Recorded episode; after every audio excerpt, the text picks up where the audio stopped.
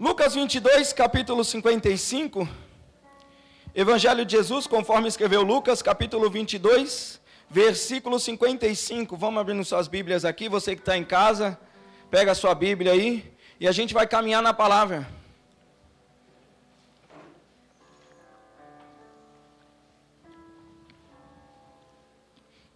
Se eu tomar o tanto de água que eu tomo aqui, em cima em casa, eu não vou ter nenhum problema de rim, essas coisas. Dá sede. Boca ficar seca. Mas Deus é bom. Podemos caminhar na palavra, amém? Diz assim: Mas, quando acenderam um fogo no meio do pátio e se assentaram ao redor dele, Pedro sentou-se com eles. Um criado viu sentado ali à luz do fogo, olhou fixamente para ele e disse: Este homem estava com ele, com Jesus. Mas ele negou: Mulher, não o conheço. Pouco depois, um homem o viu e disse: Você também é um deles. Homem, não sou, respondeu Pedro. Cerca de uma hora mais tarde, outro afirmou: Certamente este homem estava com ele, pois é galileu. Pedro respondeu: Homem, não sei do que você está falando. Falava ele ainda quando o galo cantou. O Senhor voltou-se diretamente para Pedro. Então Pedro se lembrou da palavra que o Senhor lhe tinha dito: Antes que o galo cante hoje, você me negará três vezes. Saindo dali, chorou amargamente.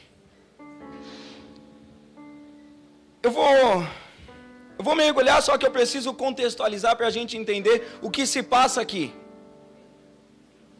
Porque esse é um momento para mim mais fantástico, porque é a última ceia. É a última ceia de Jesus com os discípulos. E um pouco antes, ele manda o, os discípulos ir adiante dele e preparar um, um lugar para eles poderem se assentar e cear. Ele fala para Pedro e João: vocês vão à frente, vão seguir um rapaz que ele vai estar com um negócio de água na mão, e lá a gente vai ter um lugar para se assentar e cear. E nesse meio termo, Jesus tem um diálogo com alguns discípulos. E Jesus, ele, ele indaga Pedro, Pedro fala para Jesus que não vai o negar. Ele fala, Senhor, eu estou com você até o final. Eu estou com o Senhor até o fim, a gente é fechamento. E aí Pedro vai, aí Jesus vai falar para Pedro, antes que o galo cante, você vai me negar. Pedro fala como quem diz, não, Senhor, como assim? A gente é amigo. Eu estou conjecturando, tá, gente? A gente é amigo, que isso? Não vou negar o Senhor, como? Estive com o Senhor há tanto tempo, vivi tantas coisas com o Senhor, não tem como eu negar a Ti. Eu já andei sobre as águas com o Senhor, que isso? Eu imagino Pedro naquele momento falando: Não, que isso, Deus? Ô Jesus, fechamento, mano. E aí Jesus fala: Antes que o galo cante, você me nega. E aí, mais adiante, Jesus está sentado à mesa com eles. E aí, eles estão naquele momento gostoso, naquele bate-papo, aquele momento aconchegante, porque hoje eu tomo café com muitos amigos meus. A gente senta, se reúne. Eu imagino como que é isso, porque a gente a gente se reúne ali, começa a conversar e é aquele momento gostoso. Aí de repente, uns vão compartilhando algumas coisas, outros vão dando risada. Eu imagino Jesus se assentado ali com eles. E aquela conversa gostosa. Todo mundo muito feliz. E de repente, Jesus ele fala: Ó, um de vocês vão me negar. Um de vocês vão, vão me negar hoje. Só que ele não fala quem é.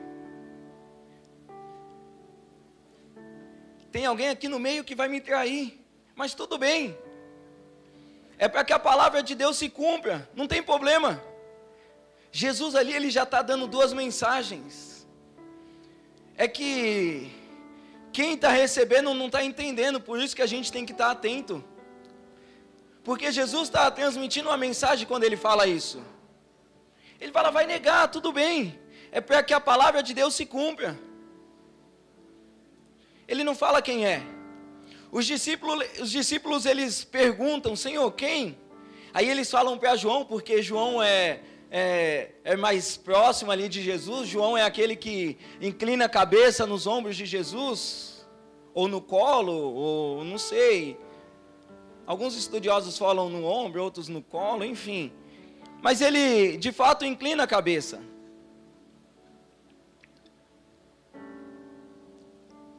E aí eles falam, João, você que é mais, mais próximo, pergunta para ele quem. Porque todo mundo estava tava pensando, como assim? Esse momento tão gostoso, tudo que a gente viveu com ele, tudo que a gente aprendeu dele. Como que alguém consegue negar Jesus? Esse é o contexto. Esse é o contexto desse versículo. E eu, o tema da mensagem é reagindo à tempestade, porque aqui tem uma tempestade. Aqui está acontecendo uma tempestade. Concordam comigo? Vocês conseguem? Não sei, talvez vocês não estão enxergando ainda, mas tem uma tempestade acontecendo aqui. Esse versículo que a gente leu, que a gente mergulhou nele, tem uma tempestade acontecendo, mano. Só que a gente, talvez muitas das vezes a gente lê e não consegue enxergar essa tempestade, porque essa tempestade ela não é externa. Essa tempestade ela não é tempestade externa que é visível, que a gente consegue identificar. Porque tem muitas coisas que a gente consegue identificar quando a gente olha. Muitas das vezes eu olho para alguns irmãos, eu sei que ele está passando algum momento difícil. Porque eu imagino, poxa, o irmão está desempregado ele está vivendo uma tempestade externa. É fácil de identificar. Muitas das vezes o irmão está tá em falta de alimento, muitas das vezes o irmão está em falta de roupa. A gente olha para o irmão e vê o irmão com o calçado batido, com a roupa rasgada. É assim, roupa rasgada, nem todas, porque tem algumas que estão na moda. Eu tenho umas calças rasgadas lá que não está na moda, tá, gente? Então.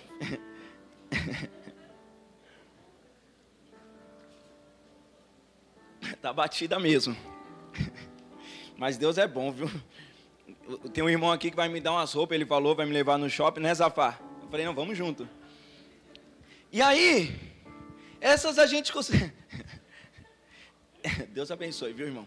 Você que está em casa aí, não, não sai do YouTube, não. Ó, curte, ativa a sinetinha. Enfim, eu estou tentando ser YouTube. Calma aí, vamos lá. Tem uma tempestade que é mais fácil de da gente enxergar porque são essas. Essas a gente vê. Essas a gente consegue ajudar. Porque eu sou muito grato a Deus pelos irmãos que aqui estão, os irmãos que estão em casa, sou grato a Deus por tudo que a gente tem aqui nessa igreja. Porque quando o irmão vê um irmão assim, logo ele se move de íntima compaixão, como Jesus se movia, e ele fala: "Mano, eu tenho uns bagulho lá em casa, lá vou te abençoar. Aqui é uma igreja muito abençoadora, a gente não deixa ninguém passando necessidade, isso é bom. Isso é bom, isso é bom. Só que eu pergunto, e, e, enquanto essa tempestade aqui, Luciano, que você está falando, que essa tempestade ela é interna. Essa é mais difícil da gente ajudar. Essa é mais difícil da gente enxergar, porque essa a gente não vê. Essa só quem está passando sabe. É aquela tempestade emocional que leva muitas pessoas ao desejo de suicídio. Que muitas das vezes leva as pessoas ao desejo de apostatar da fé.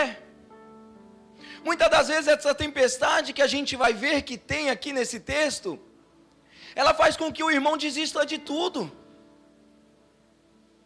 Segundo alguns estudiosos, eles vão dizer que a doença do século é a depressão.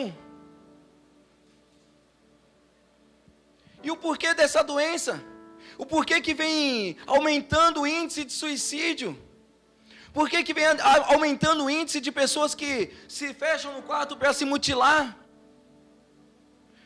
Por que vem aumentando o índice de pessoas que estão saindo para as ruas, vivendo uma vida.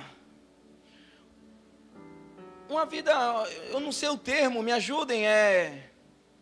Ajudem a ministrar qual que é o termo para essa vida, porque miserável eu acho que, que é pouco comparado à vida que esses irmãos levam. Miserável ainda é pouco. Porque você vê que é um negócio assim que, poxa, meu, na boa. Às vezes eu passo ali na Kennedy ali, não precisa nem muito longe, a gente vê aqueles irmãos e fala, meu Deus, como uma pessoa consegue viver assim? É porque essa pessoa muitas das vezes ela vive uma tempestade que ninguém vê. Ela muitas das vezes ela não conseguiu vencer Muitas das vezes ela não conseguiu reagir. E a gente tem dois casos aqui. Eu citei o caso de Pedro, que Jesus fala para ele: Você vai me negar. Eu citei o caso de Judas, que Jesus fala: Você me traiu. Não diretamente para ele, mas é para ele. E os dois vivem a mesma tempestade. Concordam comigo? Porque é a mesma tempestade. Judas ele ele sai dali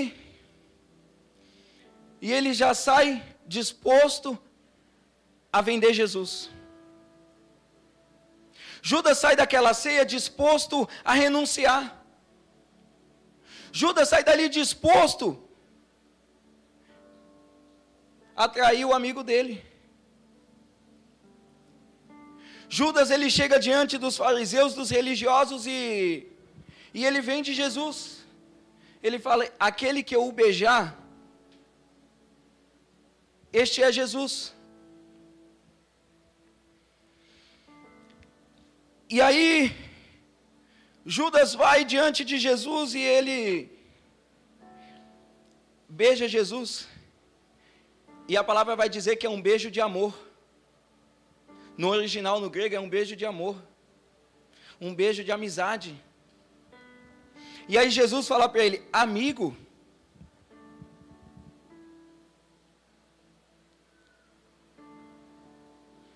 Vocês conseguem ver uma tempestade chegando na vida de Judas? Jesus chama ele de amigo. Que fizestes? Deixa eu só abrir um, um parênteses aqui. No nome de Jesus, mano. Eu estou diminuindo um pouco na voz, porque daqui a pouco aí eu fico sem voz, mas estão ouvindo bem, né? Em casa tá legal, ninguém reclamou. Judas chama, Jesus chama Judas de amigo. Na boa, amigo traz, gente. Na boa, amigo dá mancada também, mano. Porque muitas das vezes a gente tem um amigo que ele deu uma mancada com a gente, a gente fala, poxa, não é meu amigo. E aí a gente dá as costas para essa pessoa. E muitas das vezes essa pessoa a gente não sabe o que está passando no íntimo, no interno dela. No, sabe, internamente. E aí a gente fala, poxa meu, deu vacilo comigo, e já dá as costas para essa pessoa. Mas aí Jesus vem, Judas vem diante de Jesus, beija Jesus, Jesus fala para ele, amigo. Judas deixou de ser amigo de Jesus? Deixou não, mano. É que as circunstâncias. Lucas 22 vai dizer um pouco mais adiante que e o diabo entrou em Judas. Tem amigo seu, mano, que ele não é seu inimigo não. Ei, é porque ele deu espaço e o diabo entrou nele. Não dá as costas para ele não, ele está precisando de ajuda.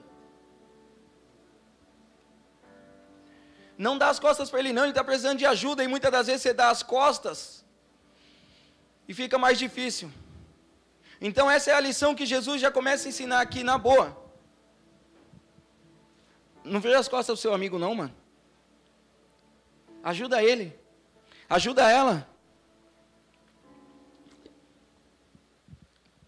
E aí Jesus, Judas sai. Ao mesmo tempo que, que Jesus beija, que Judas beija Jesus, os religiosos, os fariseus vêm e pegam Jesus. E eles começam a levar Jesus para a cruz. Eles começam a levar Jesus. E aí Judas começa a olhar para aquela cena e começa a ver Jesus sendo espancado. Começa a ver Jesus sendo chicoteado. E ele fala: O que, que eu fiz? Eu traí meu amigo, e aí? Olha a tempestade que Judas está vivendo, emocionalmente. Ele acaba de trair um amigo e ele vê aquele amigo sendo chicoteado, ele vê aquele amigo sendo apedrejado. E ele coloca a mão na sua consciência e fala: O que que eu fiz? O que que eu fiz com meu Senhor? O que que eu fiz com o meu amigo? Ah. E aí ele se arrepende. Judas se arrepende e ele, ele no ato de, de grito de socorro, ele fala: Meu, eu vou devolver essas moedas, talvez isso para mim seja libertador. Só que quando Jesus ele vai levar as moedas, é, Judas vai levar as moedas, os religiosos falam: O que eu tenho contigo? Isso tem preço de sangue. E aí Judas joga as 30 moedas. Ali ele não encontrou ninguém. Ali ele se viu sozinho. Ali Judas fala: Poxa, não tenho ninguém do meu lado e quem eu tinha eu traí. Quem esteve comigo esse tempo todo eu dei as costas. E o que fazer?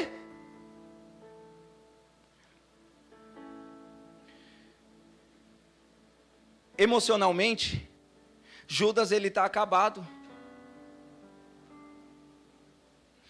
Só que Pedro também. Concordam comigo? Que Pedro também negou Jesus? Concordam comigo porque esse versículo que a gente leu vai falar que Jesus, mesmo chicoteado, Jesus tomando várias pancadas sem ter feito nada, ele fixa o, fixa o olho em Pedro. Isso é muito louco, mano, porque isso é profundo. Ele olha para Pedro, e Pedro lembra. Está vendo a tempestade chegando na vida de Pedro também? Vocês estão começando a entender o que está acontecendo ali? Pedro está sendo acometido agora por um excesso de passado. Porque Pedro vai começar a olhar agora, vai começar a lembrar de tudo o que Jesus disse. Porque quando Jesus está lá e o galo canta, e Pedro nega, já estava ruim. Ficou pior porque aí Jesus olha para ele, no olho dele. E Pedro lembrou. Você consegue. Você, na boa, eu não sei, talvez eu estou viajando aqui sozinho. Viaja comigo, mano. Vamos, ativar junto uma chave aqui? Vamos viajar junto na palavra? Vamos conectar aqui? Conecta você em casa, vamos, vamos viajar aqui agora.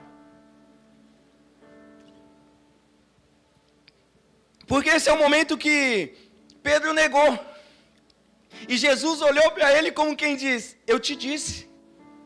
E a pior coisa da vida é quando alguém fala: Não vai por aí que vai dar errado. E a gente faz o quê? Continua seguindo aquele caminho. Aí alguém fala, mano, sai dessa, velho, vai dar ruim. Aí você fala, não, não, deixa que eu sei o que eu estou fazendo. É o que acontece com, com Pedro. Eu te disse, Pedro. Só que Jesus, ele é lindo. Ele fala com um olhar de compaixão. Ele fala com um olhar de misericórdia. Como quem diz, Pedro, não esquece também não. Talvez você esqueceu que a gente é amigo. Só não esquece que eu vou ressuscitar. Só não esquece de tudo que a gente viveu. Só não esquece que a gente já andou junto sobre as águas. Só não esquece que eu já curei paralítico e você viu. Só não esquece que a gente já subiu junto no Monte da Transfiguração e lá eu te levei para você ter o maior encontro da sua vida. É isso que Jesus está falando quando ele está olhando para Pedro. Essa é a mensagem que ele está falando. Judas, ô oh, Pedro, eu sei que você me negou, eu te disse, mas eu te amo. Eu te amo. Uh, eu te amo. Só que Pedro não consegue entender ainda. Aí ele sai e vai chorar sozinho. Sabe o que, que acontece? Sabe por que tem muita gente que não consegue vencer a depressão? Sabe por que tem muita gente fazendo muita coisa? Tem muita gente deixando de viver o propósito de Deus? Porque nesses momentos, sabe o que, que as pessoas fazem? Fazem que nem Pedro. Pedro ele se retirou. Sabe quando eu sei que alguém está precisando de ajuda de verdade? Quando eu mando mensagem para essa pessoa, essa pessoa visualiza e não responde. Quando eu vou conversar com essa pessoa, essa pessoa me olha assim, ó. E eu estou falando com ela, ela está olhando para baixo porque ela tem vergonha de alguma coisa. Por isso que hoje a gente vê muita gente buscando em psicólogos. Não estou falando que é errado, irmão. Mas nem tudo é a psicologia, tem coisa que é só você e Deus. Tem coisa que o psicólogo não vai conseguir ajudar, que o seu irmão do lado vai conseguir. Porque tem coisa que não é ausência, é a falta da presença. Como assim, Luciano? Hoje a gente vê muitos jovens que não quer sair do quarto.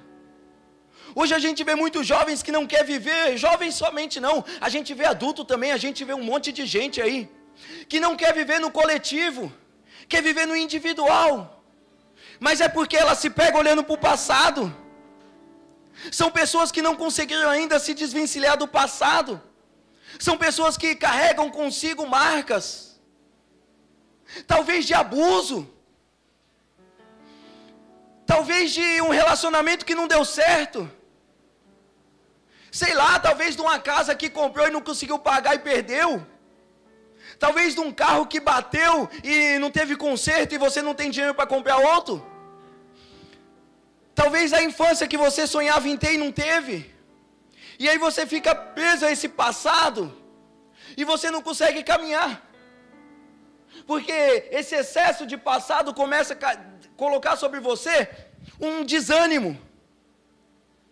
E eu vi um cientista falando, e é muito louco porque ele fala que o excesso de passado leva muitas das pessoas à depressão.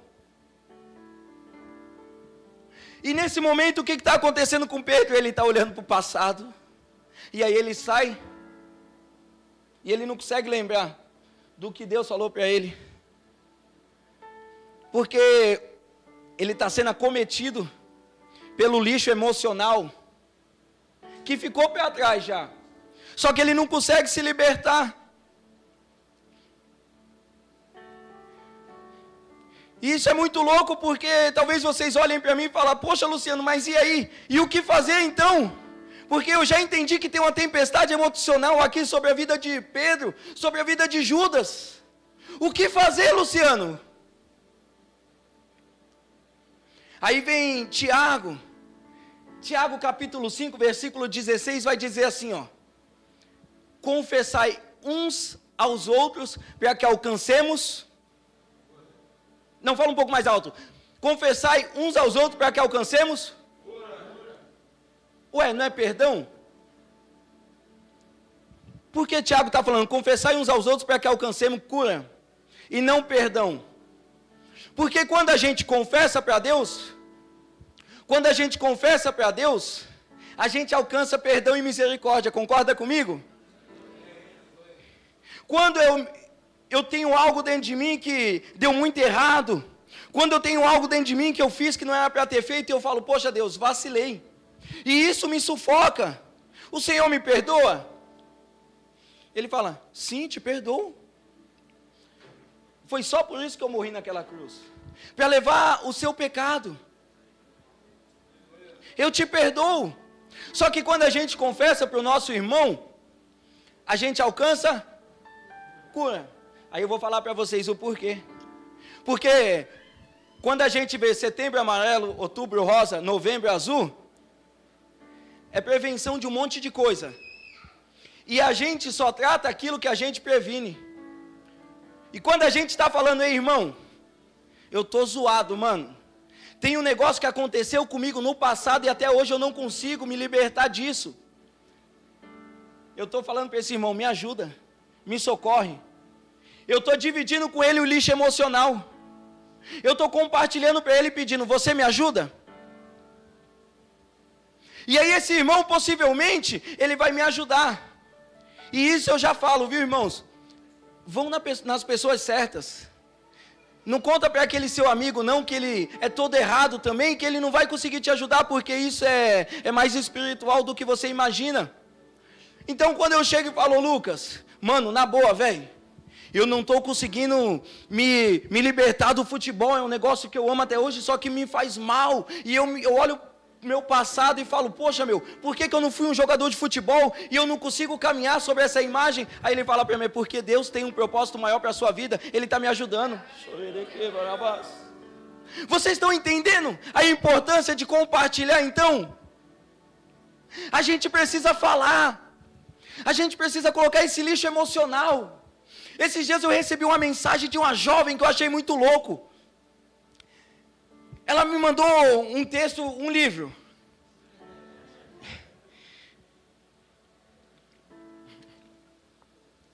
Fiquei cinco dias para ler. Estava indo bem. Comecei a ler. Na metade eu esqueci o começo. Aí eu voltei. Mas li tudo. E eu comecei a ler o que aquela jovem estava falando. Ela estava falando do seu passado todo. Ela falou o seu passado todo para mim. Ela falou de tudo que ela faz, de tudo que ela sofreu. E eu falei: Nossa, Senhor, o que, que eu faço agora? Como que eu vou tratar isso? Aí eu falei: Posso responder mais tarde? Eu não terminei de ler. Eu terminei de ler. E eu falei para ela, eu vou ter que eu vou ter que mastigar tudo isso porque é muita informação. Mas uma coisa eu já vou adiantar para você. Na boa, só de você ter falado, você já está curado. Ela falou, eu sei, Luciano. Porque quando eu terminei a mensagem, eu já estava melhor. Você está entendendo a importância da gente falar daquilo, a gente prevenir tudo isso? Ei, na boa, mano. Fala sem medo. Pega seu líder, pega o pastor e fala: Pastor, eu preciso conversar algo com o Senhor. Eu te dou 100% de certeza. Uma, o pastor não vai comentar com ninguém.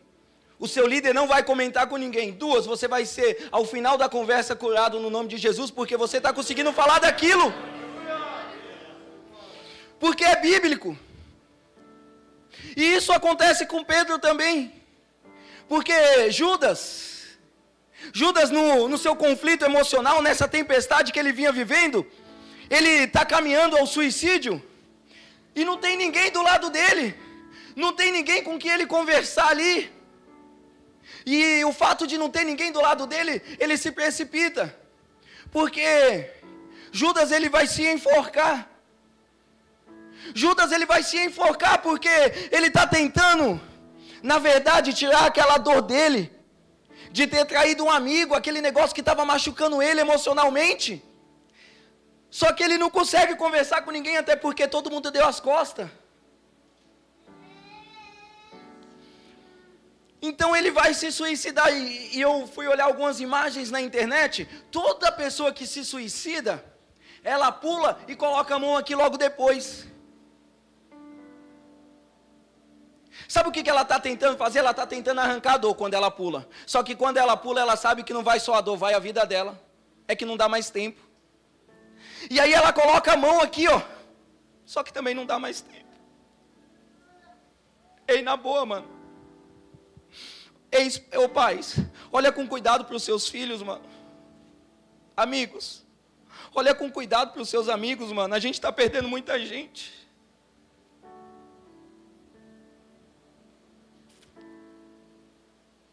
Deus, eu não sei se tem alguém aqui ou tem alguém em casa, Pai, que está com esse desejo de suicídio, Pai. Que está depressivo, Pai, mas eu sei que o Senhor é poderoso, Deus, para curar essa pessoa, para libertar essa pessoa, Deus, para transformar essa pessoa, Deus, visite ela agora, Pai, o íntimo dela.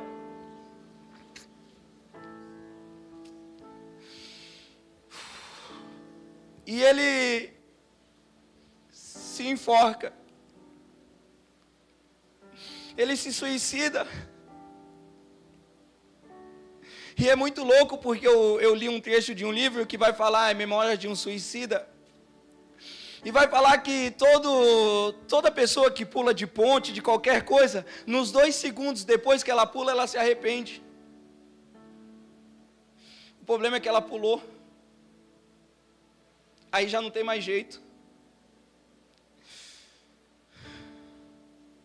Então Judas ele, ele fez isso.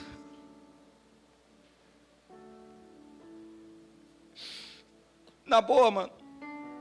Como eu queria que tivesse ali João, ou Tiago, Bartomeu, sei lá, alguém, mano. E falasse para Judas: Ei, pula não, mano, se suicida não. Não, mas eu traí Jesus, tudo bem. Se lembra que ele falou que vai ressuscitar? Se lembra que ele falou que vai voltar? Você é valioso, mano. Ei, irmã, você que está em casa, irmão. Você é valioso para Deus, velho.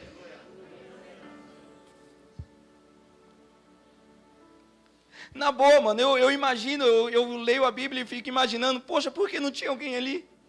Eu sei, Senhor, eu sei que ele tinha que fazer aquilo que ele fez, mas, poxa, não precisava ele ter se suicidado, mano.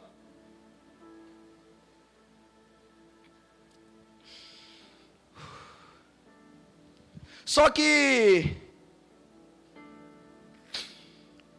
é muito louco isso, porque ele vai lá e dá cabo da vida e eu não sei se eu não sei o que, que acontece após isso. Eu não sei, não vou falar que Judas está no inferno, até porque Jesus, quando morre, desce. E, poxa, na boa, pastor falou disso domingo, mano. Eu não sei, eu não sei. Mas eu sei que com Pedro funcionou de outra forma. Com Pedro funcionou de outra forma. João 21, capítulo, versículo 15, vai relatar algo fantástico na vida de Pedro. Evangelho de João 21, 15 diz assim: Depois de. Desculpa. A Coca-Cola. Depois de comer Jesus perguntou a Simão Pedro: Simão, filho de João, você me ama mais que estes? Disse ele: Sim, Senhor, tu sabes que eu te amo. Disse Jesus: Cuide dos meus cordeiros. Novamente Jesus disse: Simão, filho de João, você me ama? Ele respondeu: Sim, Senhor, tu sabes que eu te amo.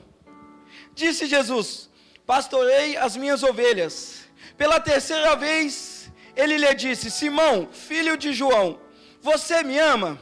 Pedro ficou magoado por Jesus lhe perguntar pela terceira vez: Você me ama? E ele lhe disse: Senhor, tu sabes todas as coisas, sabes que eu te amo. Na boa, consegue ver uma semelhança do que está acontecendo aqui com o que aconteceu em Lucas? Porque em, Mateus, se não me foge a memória, vai falar que antes que o galo cante três vezes, Quantas vezes que Jesus pergunta para ele? Tu me amas? Sim, Senhor, tu sabes que eu te amo.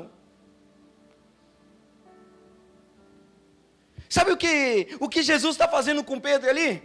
Está fazendo um flash na mente de Pedro, para que ele lembre.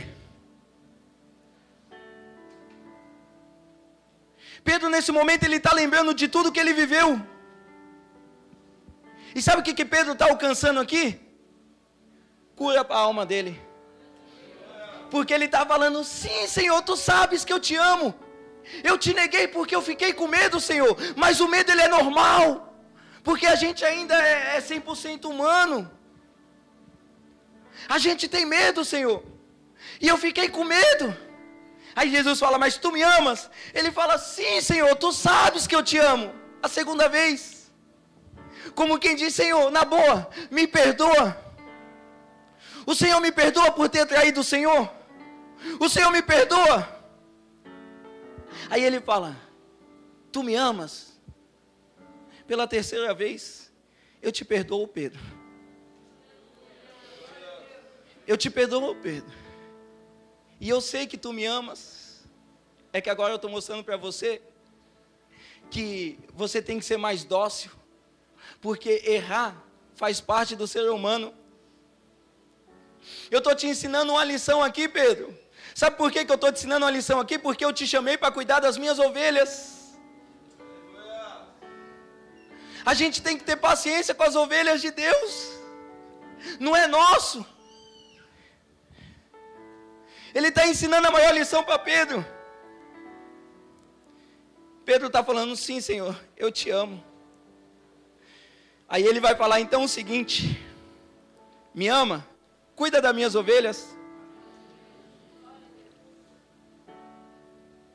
Reage, Pedro, reage. Eu não te chamei para pescar, não, porque Pedro, nesse versículo, nesse capítulo, ele e os discípulos tinham voltado a pescar. E aí Jesus vai ao encontro deles, Jesus já veio ao nosso encontro, amém? Senão a gente não ia estar aqui hoje. Senão você não ia estar em casa assistindo essa live. Jesus já foi ao teu encontro. E aí ele foi até Pedro.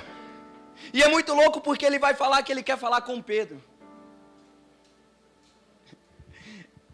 É ele, Pedro. Você lembra que o pastor pregou aqui, Pedro e eu? Aleluias. Agora é Jesus e Pedro. Porque Jesus, ele fala: Meu, na boa, eu não posso perder esse cara para a tempestade que ele tem vivido. Aí ele vai falar: Cuida das minhas ovelhas, reage. Ei, irmão, reage.